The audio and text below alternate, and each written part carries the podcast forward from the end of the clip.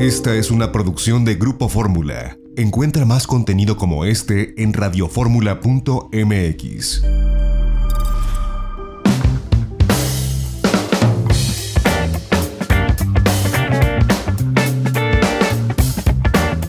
Ya estamos de regreso en itinerario turístico en este sábado. Lorena Bracho, nuestra productora, gracias por estar de este lado del micrófono. ¿Cómo estás? Muy bien, José Antonio. Muy buenas tardes a todos. Oye, ¿qué tal? Eh, hicimos un viaje en globo hace unos días sobre la zona arqueológica de Teotihuacán y queremos compartirles esta experiencia. Lo hicimos con nuestros amigos de Pertours, con Carolina Díaz. Ellos se encargan principalmente de traer extranjeros a México y darles este tipo de experiencias. Y ahora pues también las están eh, dando a nivel nacional, es decir, nosotros podemos ir, comprar una de estas experiencias como nacionales. ¿Y qué te pareció? Pues subir a las 7 de la mañana en punto que salimos el día 15 de septiembre sobre la zona arqueológica de Teotihuacán. Me pareció una experiencia espectacular, José Antonio, como pocas que hemos vivido a lo largo de toda esta carrera que llevamos aquí en, radio y en esto del turismo. Me pareció espectacular, es una vista eh, hermosa de las pirámides desde otra perspectiva.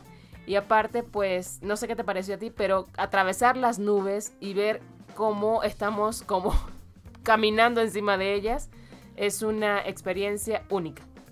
Despegamos y bueno, eh, primero es una perfecta época porque estamos en la, al final de la temporada de lluvias. Se ven todas las milpas, todos los sembradíos de frijol, sobre todo de maíz, que están pues verdes, las montañas verdes. Entonces se alcanza a ver pues el pueblo de San Juan Teotihuacán, San Martín de las Pirámides y por supuesto la enorme pirámide del Sol, de la Luna, la calzada de los muertos, toda esta zona arqueológica espectacular, pues poco a poco nos vamos acercando. El, el Globo Puerto está muy cerca, a menos de 2 kilómetros de la zona arqueológica. Hicimos a, esa hora de la mañana, pues menos de 45 minutos en llegar desde la Ciudad de México hasta el Globo Puerto. Y bueno, pues a partir de ahí empezamos a subir, a ascender a ver el amanecer espectacular. Se ve pues al fondo la Sierra de Guadalupe. Eh, eh, atrás de la Sierra de Guadalupe evidentemente está la Ciudad de México. Se ven todas las serranías alrededor hacia Tulancingo. Se ve por supuesto pues toda la zona del, Estado de México. Eh, la planta de la Comisión Federal de Electricidad. Todo se ve desde arriba. Pero como dices Lorena, cuando el, capitán del, del globo porque además pues son gente experimentada y gente que, nos eh, que, sabe lo que, lo que está haciendo, necesita una licencia, nos preguntó que si queríamos subir eh, y atravesar, las, nubes. y dijimos se puede, sí, porque estos eh, globos pueden llegar hasta 9000 pies, es decir, unos 7000 metros sobre el nivel del mar. Estamos hablando que pues despegamos a unos eh, 7000 pies y llegamos a 9000 pies, elevan 2000 pies, que son pues una cantidad eh, de, metros considerable. Pero qué tal cuando empezamos a cruzar las nubes, no se veía nada, estaba nublado en la mañana, pero sales del otro lado y se ve el sol, se ven todas las nubes, valga la redundancia alrededor, parece de verdad como cuando va uno en un avión. Exacto. Pero las puedes oler, las puedes percibir y puedes sentirte pues integrado al, cielo, ¿no? Así es, es una experiencia espectacular y aparte pues también hay que recalcar, Toño, que eh, tenemos, o bueno, nos aseguran que las cestas están bien desinfectadas, incluso había separación entre el capitán y los otros y las otras personas que venían compartiendo la cesta con una de estas telas transparentes, bueno, ¿cómo se llama? Con, plástico, plástico, transparente. Igual había eh, gel antibacterial en ambos lados o en ambas divisiones, entonces también te garantizan en estos eh, momentos de pandemia que tienen todo, todo bien calculado. Incluso antes de subirte, también desinfectan toda la cesta. Entonces te da esa garantía de que vas seguro, de que están tomando todas las medidas necesarias para garantizarte que no hay, o sea, que el, no hay riesgo de, de, contagio, de, o sea, para tenerte protegido. Y bueno, el, el descenso también es una cosa maravillosa porque vas bajando nuevamente, se vuelven a ver las pirámides muy de cerca y el viento es el que decide hacia dónde va a aterrizar el globo.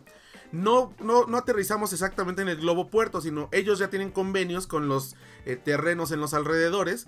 Y bueno, sí hay un margen de dónde puede uno aterrizar, pero es, es, muy curioso porque el capitán nos va diciendo miren, yo creo que ese terreno se ve bien para aterrizar y de pronto, este, no, el viento no nos lo permitió, vamos a subir y vamos a otro, pero es muy divertido porque fueron más o menos unos 10, 15 minutos de bajar, subir, bajar, subir, con toda seguridad evidentemente, y nos decía, sí, la prioridad es eh, pues no acercarnos a los árboles, por supuesto a los cables de luz ni pensarlo, pero poder eh, descender con toda seguridad porque además cuando aterriza la cesta, después tienen que eh, pues doblar el globo, entonces tiene que ser un terreno amplio, lo hicimos, lo, logramos en un terreno junto a una milpa de, maíz, un terreno que estaba ahí este pues dispuesto de los que tienen para que, los que tienen acordados. Y pues el aterrizaje fue muy suave, ¿eh? no tuvimos ningún problema, fue muy este tranquilo. Y, y, aparte sabes lo que me llamó la atención Toño es que si aterrizamos, nos bajamos y luego subieron así en tres minutos la cesta a la camioneta y en cuatro minutos, porque los cronometré, desinflaron el globo y ya estábamos adentro. O sea, menos de 10 minutos ya este, aterrizas y ya estás en la camioneta para regresar al, al, globo puerto. Y bueno, al final eh, viene un desayuno, eh, te dan de desayunar ahí, estuvimos conversando con los eh, pilotos. Había otras, otros dos globos de, de, esta empresa Volare, que tiene la, digamos que la asociación con Pertours.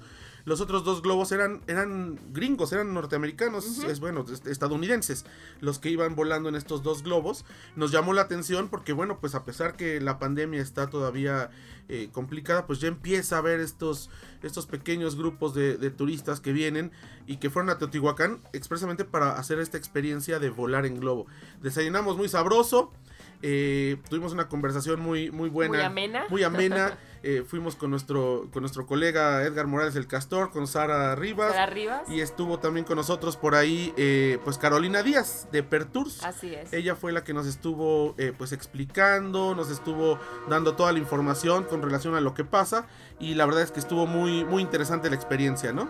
Así es, fue una experiencia espectacular. Si pueden, por favor, vayan. Está súper, súper recomendada. Es como tocar el cielo. En pocas palabras, es tocar el cielo. Y bueno, se puede hacer todo el año. Insisto, yo creo que de aquí a diciembre es la época más buena porque se ve todo verde, todo recién llovido, digamos. Así que es un escenario espectacular. La verdad es que, en, eh, claro, en, diciembre, enero, febrero puede hacer mucho frío. No nos tocó tanto frío, fue un clima bastante agradable, fresco, sí. Pero cuando llegamos estábamos a unos 15, 16 grados, bastante tolerables. Te pones una, chamarra o, una sudadera, los puedes soportar. No era nada que, ni siquiera tuvimos que usar guantes ni gorro, que lo habíamos pensado. Pero no, incluso estando por encima de las nubes, el clima era muy agradable, comenzó a salir el sol.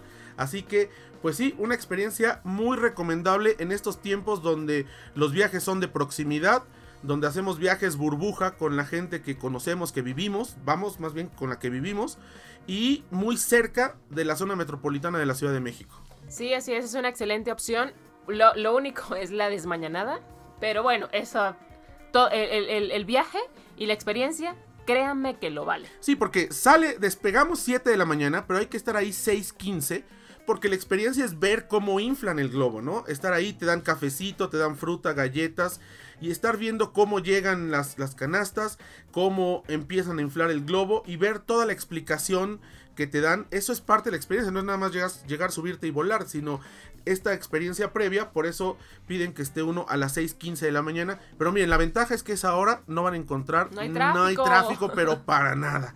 Y al regreso también fue muy rápido por esta autopista a las pirámides. Pues Lorena, gracias por compartir esta experiencia con, con nuestra audiencia y pues esperamos volar en globo pronto en algún otro lugar, ¿no? Sí, así es, vamos a ir y vamos a hacer comparando experiencias. Yo creo que esta ha sido la mejor hasta ahora.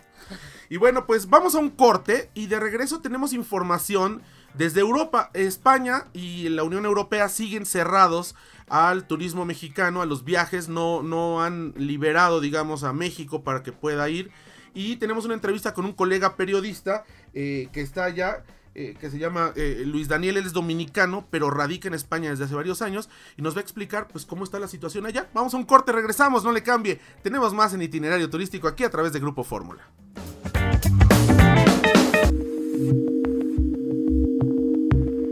XEDF FM 104.1 MHz, donde tu opinión abre una conversación, transmitiendo con 120.000 watts de potencia desde la Torre Latinoamericana Piso 38 en la Ciudad de México www.grupoformula.com.mx.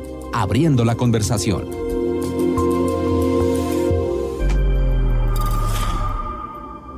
Esta fue una producción de Grupo Fórmula. Encuentra más contenido como este en radioformula.mx.